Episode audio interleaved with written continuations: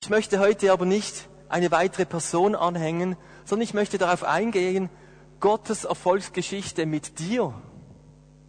Wir schreiben heute Kirchengeschichte 2009, Gottes Erfolgsgeschichte mit dir. Gottes Erfolgsgeschichte mit fehlerhaften Menschen, mit dir und mit mir. Ist das gut?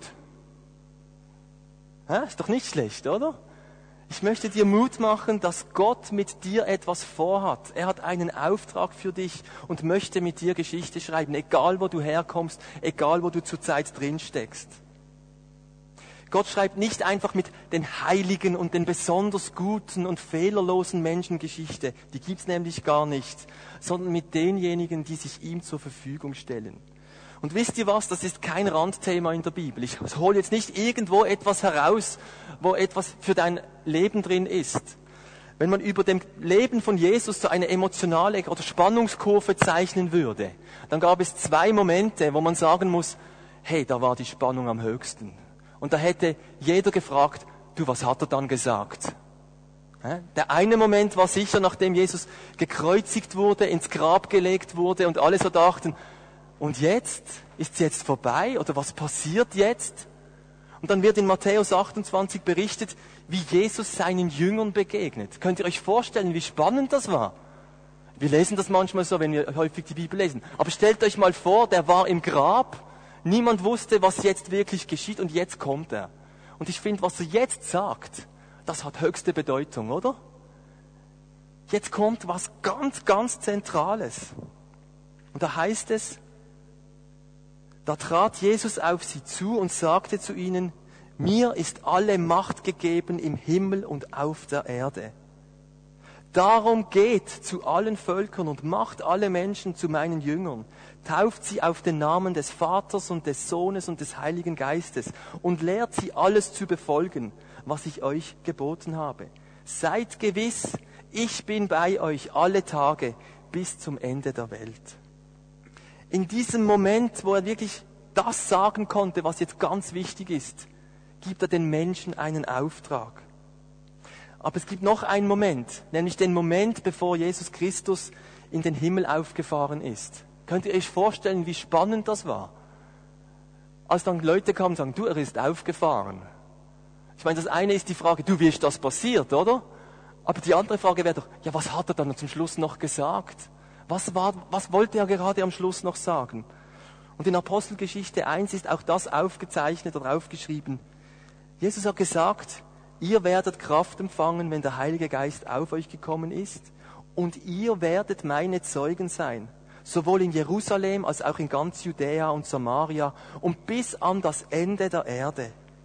Und als er dies gesagt hatte, wurde er vor ihren Blicken emporgehoben und eine Wolke nahm ihn auf vor ihren Augen weg. Gott hat einen Auftrag für dich. Ihr sollt meine Zeugen sein. Er möchte Geschichte schreiben. Er möchte, dass seine Botschaft mit dir und mit mir weitergeht. Und wisst ihr was? Dieser Auftrag, der geht über unsere normalen Lebensziele hin, hin, drüber hinaus. Der geht über unsere Karrierenplanung, Finanzplanungen, Familienplanungen heraus. Gott hat einen Plan mit dir. Und gerade diese Finanzkrise, die wir doch hatten, ich weiß nicht, wie es euch gegangen ist, da ist nochmal so deutlich geworden, wie es Ballone gibt im Leben, die plötzlich verplatzen. Also wer etwas Geld an der Börse hat, ich habe gestaunt, das Geld ist einfach weg. Es ist nicht einfach bei jemand anderem. Da ist Geld einfach verschwunden. Das sind Seifriblasen, die, die zerplatzen und einfach nicht mehr da sind. Und ich glaube, es ist ganz wichtig, dass wir wissen, für was wir auf dieser Welt leben. Und es ist okay, seine Karriere zu planen. Es ist okay, seine Familie zu planen, Häuschen zu bauen, ein gutes Leben zu führen. Aber ich glaube, es ist ganz wichtig, dass wir wissen, auf welchem Fundament stehen wir in unserem Leben. Es gibt dieses Bild von auf Sand oder auf, auf Fels bauen. Und wenn jetzt heute diese Familien ihre Kinder eingesegnet haben, dann wollen sie, dass ihre Kinder ihr Leben auf diesem Felsen bauen und nicht irgendwo einfach auf Sand. Nun denkst du, das tönt ja ganz schön vielleicht in der Theorie. Und ja, ich muss sagen, es ist wirklich nicht ganz so einfach, diesen Auftrag zu leben und zu verstehen für heute. Und gerade in der Christenheit muss man schon sagen, dass dieses Bild, dass wir Christen und dass Christen immer schon wieder von sich geben, ganz schön schief hängt an der Wand. Man denkt nur schon an die Kreuzzüge, die haben jetzt nichts mit uns heute zu tun, da können wir jetzt gut drüber reden. Da ist das Bild der Christen ganz schön schief gehangen. Welches Bild haben die Leute heute von uns?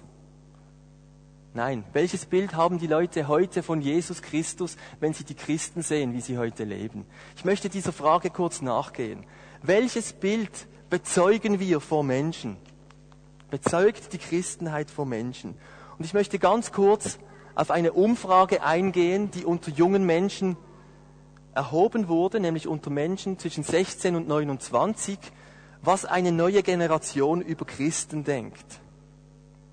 Und dieses Resultat ist schon etwas ernüchternd. Aber ich glaube, wir müssen diese Fakten einfach mal an uns heranlassen, im Wissen, dass es Umfragen sind, dass man nicht alles eins zu eins auf sich beziehen und nehmen muss, aber einfach mal einen Spiegel aufsetzen.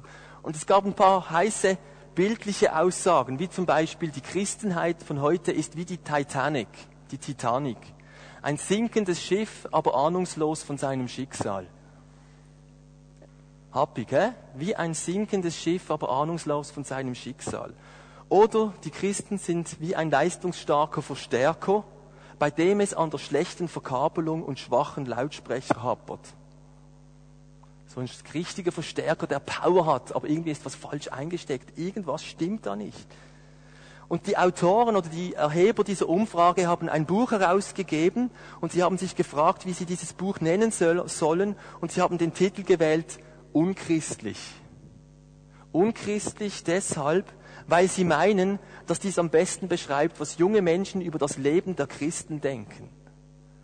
Hm? Junge Menschen nehmen das ihnen vorgelebte und bezeugte Christentum nicht mehr als christlich, also Christusgemäß wahr, sondern als unchristlich.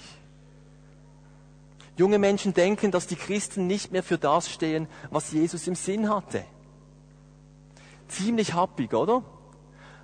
Aber wisst ihr, was ich interessant finde? Das Problem ist nicht in erster Linie Jesus Christus oder seine Botschaft oder das, was die Christen zu bringen haben. Das Problem ist das Bodenpersonal. Das Bodenpersonal scheint Menschen abzuhalten, Jesus nachzufolgen oder auch wieder in der Kirche aktiv zu sein. Und ich möchte mit euch ein paar Baustellen anschauen, die ich dir mitgeben möchte, die ich euch auch mitgeben möchte als Eltern, wenn ihr eure Kinder erzieht, wo wir darauf achten können, wo das Bild zurzeit ganz schön schief läuft. Wenn wir einfach das weitermachen, wie man es in den letzten Jahren gemacht hat, wird es immer gleich weitergehen. Aber lasst uns doch Gegensteuer geben bei gewissen Themen, wo wir drinstecken. Und ich möchte euch auch befreien, da ähm, Gegensteuer zu geben. Zusammenfassend kann man sagen, Christen erscheinen heuchlerisch, selbstbezogen, voller Vorurteile, besonders gegenüber Minderheiten und als von der Welt abgesondert und zurückgezogen. Happig, aber ich denke, das sind jetzt junge Menschen, die ganz ehrlich einfach mal gesagt haben, was sie denken. Heuchlerisch, selbstbezogen, voller Vorurteile und von der Welt abgesondert und zurückgezogen. Okay, die gute Nachricht, okay? Gott schreibt Geschichte. Das Bild hing schon öfters so schief. Das ist nicht unser Ding, das ist Gottes Ding. Gott hat ausgesucht, dass er mit Menschen sein Himmelreich bezeugen möchte auf dieser Welt. Wir müssen uns da nicht einen Riesenstress machen, sondern wir denken jetzt über Gott nach, was er möchte und was es für unser Leben bedeutet. Gott schreibt Geschichte und wir bitten ihn um seinen Segen, dass wir diese Geschichte schreiben können. Lasst uns darum ringen, was er tatsächlich möchte. Und einer der Vorwürfe ist, Christen sind heuchlerisch. Christen sagen das eine, leben aber etwas völlig anderes. Kennt ihr das? Und ja, das ist nicht nur eine Problematik der Christenheit. Ich denke, das ist ein ganz großes Problem, wo wir heute in der Gesellschaft haben.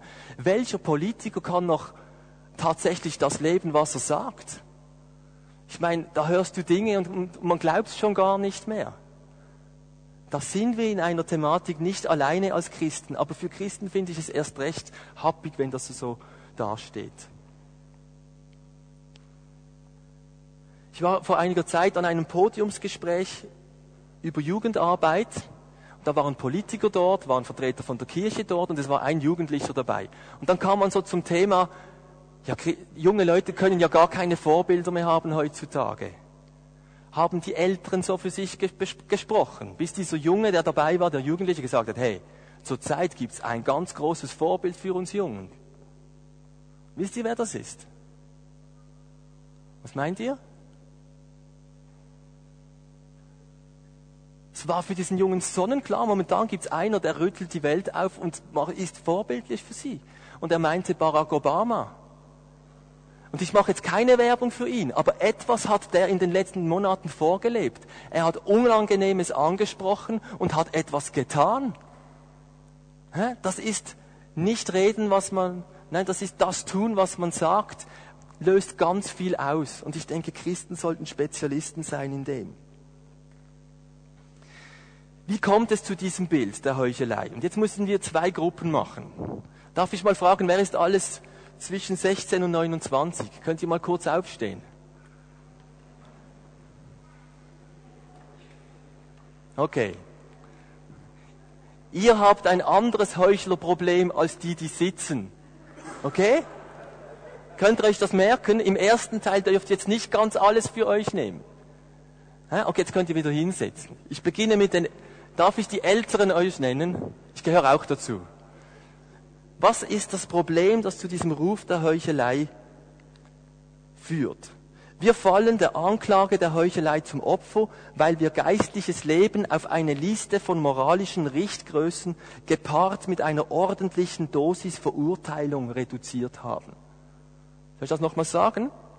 Wir fallen der Anklage der Heuchelei zum Opfer, weil wir geistliches Leben auf eine Liste von moralischen Richtgrößen gepaart mit einer ordentlichen Dosis Verurteilung reduziert haben. Das heißt, ältere Christen tendieren dazu, das Christsein gleichzusetzen mit man lebt gut, moralisch gut leben, ich muss gut leben, ich mache ja keine Sünden, das ist so der Antrieb.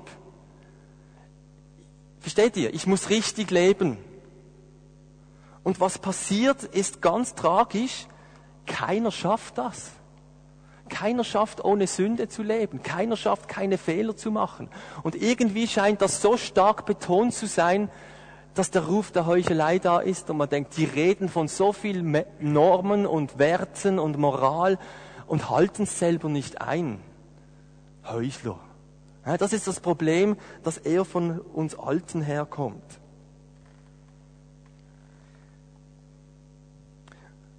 Und ganz schwierig ist, wenn man versucht, Fehler, die passieren, zu vertuschen. Man versucht, so eine heile christliche Welt darzustellen. Bei uns gibt es keine Fehler. Wir haben keine Fehler. Die Bibel verheißt uns nicht, Fehler oder sündlos zu werden. Steht ihr? Das ist nicht die Verheißung und die gute Nachricht, dass wir Fehler oder sündlos werden, in keiner Weise.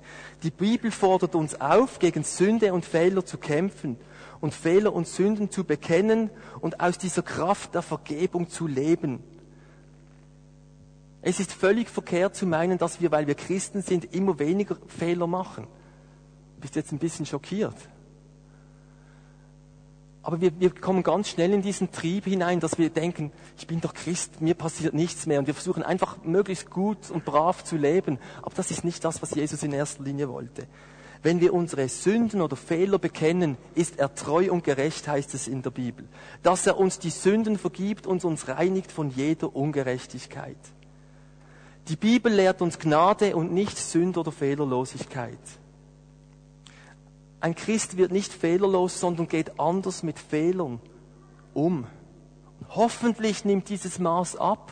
Also ich sage nicht, werd nicht ein besserer Mensch. Das soll eine Frucht sein. Aber die Kernbotschaft ist, dass Vergebung und Versöhnung möglich ist. Und darum gehört zu einem christlichen Leben, dass Christen sind bezüglich ihrer Fehler transparent und handeln erst bevor sie reden. Wir dürfen zu Fehlern stehen aber wir sollen anders umgehen, als wir es vielleicht sonst gewohnt sind. Wir sollen diese Kraft der Vergebung in Anspruch nehmen. Wann hast du zum letzten Mal einen Fehler bekannt? Weißt du es noch? Wann bist du zu jemand hingegangen und hast gesagt, hey, es tut mir leid, vergib mir? Wie ist dein Christsein geprägt, dass du das möglichst verstecken musst? Oder bist du ein Mensch, der weiß, hey, ich mache Fehler und wenn ich Fehler mache, stehe ich dafür hin und übernehme Verantwortung? Ich gebe euch jetzt keinen Freipass zu einem Leben ohne moralische und ethische Werte. Das ist es nicht. Gott gibt uns einen moralischen und ethischen Kompass. Versteht ihr? Das ist ein Kompass, der uns eine Richtung gibt. Diese Werte gibt es. Und jetzt kommen wir zur zweiten Gruppe, den 16- bis 29-Jährigen. Ihr seid weniger, ich, ich mache es jetzt einfach mal so ganz global, gell? ich weiß, ihr seid vermutlich alles Ausnahmen. Euch sind Werte weniger wichtig in vornherein. Euch ist vor allem wichtig, wie lebt man momentan, was denken die anderen und ich schaue mal, was kommt. Das ist jedenfalls die Aussage dieser Umfrage. Ihr hört zwar etwas von diesen Werten, aber so richtig, richtig Konsequenzen hat es für dich nicht. Kann das sein? Das ist für Leute, die dich von außen betrachten und denken, das ist jetzt ein bekennender Christ, ein Problem. Weil für Menschen ist klar, Christentum bedeutet auch moralisch-ethische Werte zu haben. Und es soll in deinem Leben eine Rolle spielen. Du sollst dein Leben auf diesen Kompass einrichten, der Gott uns gibt. Hast du für dich Werte, die dich die in deinem Leben eine Rolle spielen? Nicht erst, wenn andere es auch machen oder man es so macht. Bist du ein Mensch, der überzeugt ist, was er will? Weißt du, wie du Beziehungen leben möchtest? Weißt du, wie du deine Kinder einmal erziehen möchtest? Weißt du, was du mit deinem Besitz und Geld machen möchtest? Oder hast du von all dem noch keine Ahnung? Ich möchte dir Mut machen, mit Gott in diese Themen reinzugehen. Was möchte er von deinem Leben? Ist ganz wichtig. Und lasst uns alt und jung in der Mitte treffen, nämlich da, wo wir zu Fehlern stehen, um mit Gottes Hilfe und mit Vergebung, mit Fehlern um und weitergehen. Wir sollten Spezialisten sein in der Konfliktbewältigung. Wir sollten Spezialisten sein im Vergeben, Vergebung aussprechen und Versöhnung zu leben.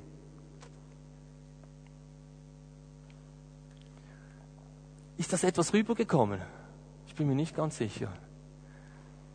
Das Problem des zu hohe, zu weit aus dem Fenster zu lehnen und zu sagen, das macht man nicht und das darf man nicht und dort nicht und selber schafft man es nicht auf der einen Seite und auf der anderen, ja, ja, weiß es nicht so schlimm, wir schauen mal.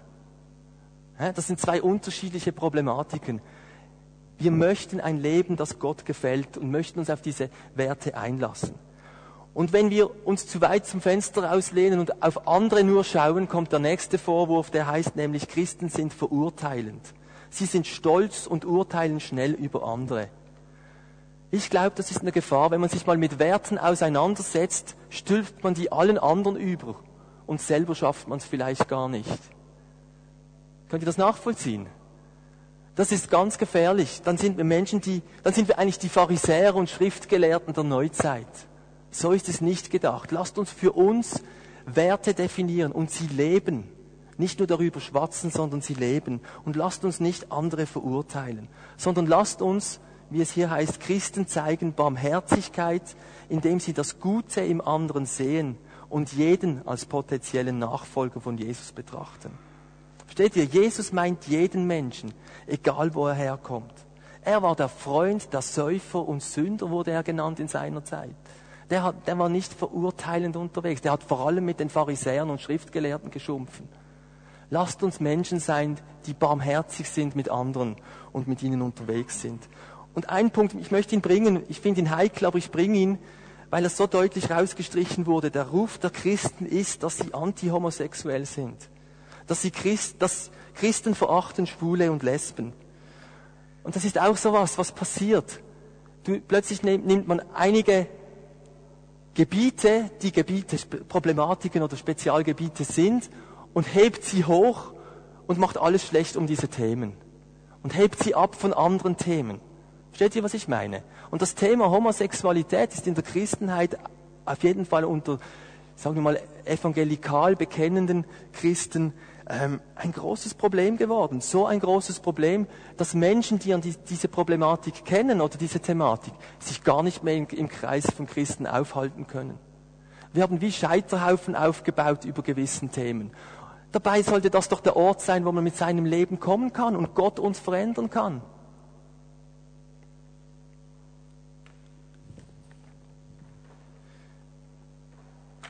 Christen zeigen allen Menschen gegenüber Barmherzigkeit und Liebe, und Liebe, unabhängig von ihrem Lebensstil. Lasst uns nicht Scheiterhaufen bauen oder gewisse Themen hervorheben. Wir haben alle unsere Geschichte. Wir sind alle im selben Boot mit Themen, wo wir bei Gott dran sind. Lasst uns nicht einzelne Themen herausgreifen und Menschen ausgrenzen. Hätte Jesus homosexuell, Menschen mit homosexueller Neigung ausgegrenzt? Garantiert nicht. Er wäre mit ihnen unterwegs. Lasst uns genauso handeln. Und ein letzter Punkt. Christen, und ich finde das ganz ein tragischer, Christen sind langweilig, unintelligent, altmodisch und haben keinen Realitätsbezug. Das tut doch weh, oder? Und wisst ihr, wem das wahnsinnig weh macht? Jesus selber. Hat der gewollt, dass da Leute sind, die langweilig sind, die keinen Realitätsbezug haben? Wenn er gesagt hat, geht hin und seid meine Zeugen. Ist tragisch, wenn das der Ruf ist von Christen. Es waren doch gerade Christen, die dafür verantwortlich sind, dass wir Rechtssysteme kennen, dass das Bildungswesen herangereift ist, dass wir Sozialsysteme haben, dass wir ein Gesundheitswesen haben. Da sind Leute hingestanden und ganz oft waren Christen dabei und haben etwas verändert in ihrer Zeit, das Frucht gebracht hat. Und wenn wir heute in der Schweiz leben, dann leben wir von Früchten aus einer christlichen Epoche. Und es ist tragisch, wenn das zusammenbricht. Und ich möchte uns einladen, aufzustehen und wie es hier heißt, engagiert, informiert zu sein, durchdachte Antworten bringen zu Problemen, bei denen, mit denen Menschen konfrontiert sind. Ich möchte dir Mut machen, dich außerhalb der Kirchenmauer als engagierter Christ zu, be zu bewegen.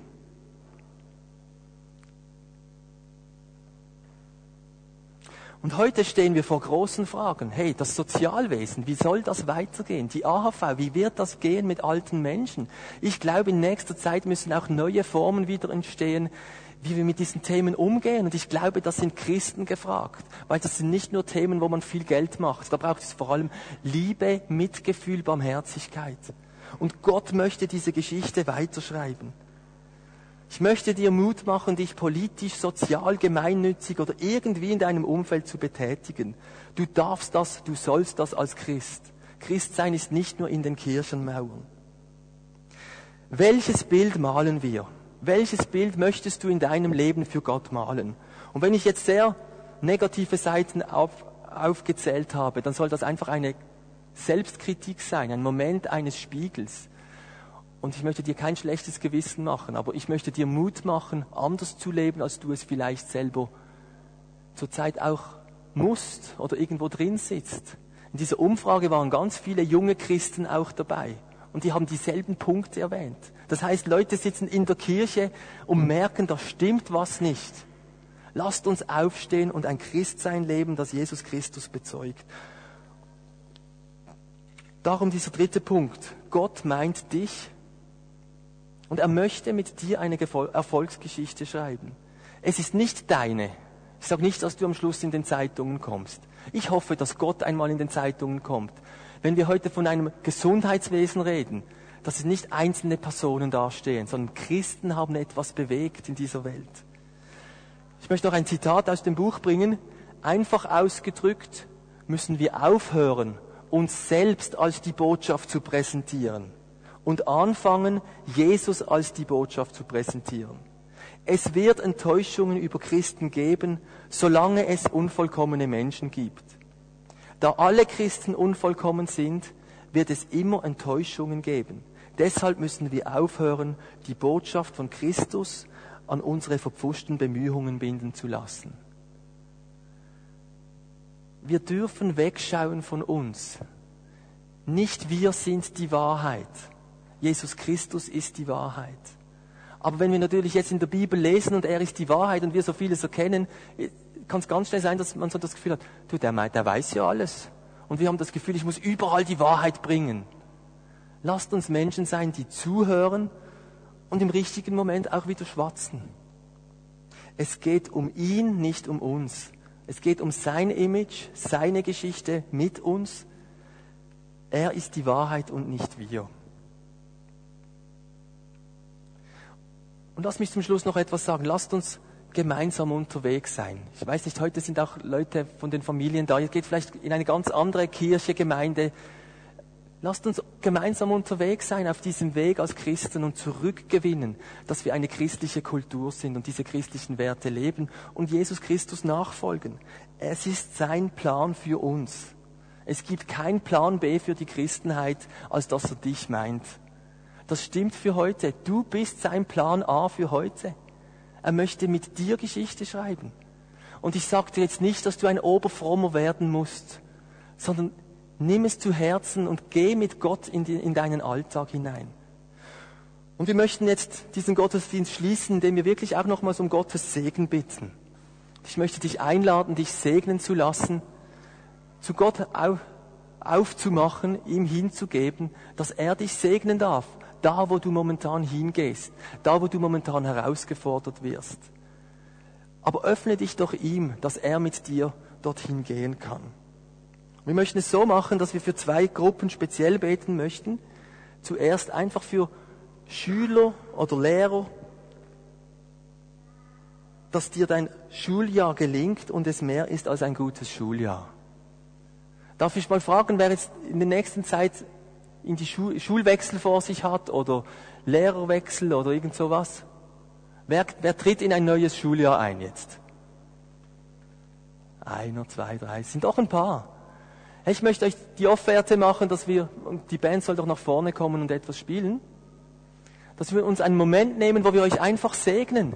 Und ich denke gerade Lehrer unter uns, hey, ihr habt ihr habt so eine große Aufgabe unter uns. Ihr seid mit Kindern fast mehr zusammen, als die Eltern mit ihnen sind. Wir möchten euch segnen, dass ihr Kraft habt und dass ihr vorwärts gehen könnt in eurem Beruf, nicht ausbrennt, sondern immer wieder auch Kraft schöpfen könnt. Und wenn du einen Schulwechsel vor dir hast oder das Neue, das auf dich zukommt, dass du vielleicht wirklich auch ganz neu anfangen kannst und dass Gott mit dir ist, wenn du dorthin gehst.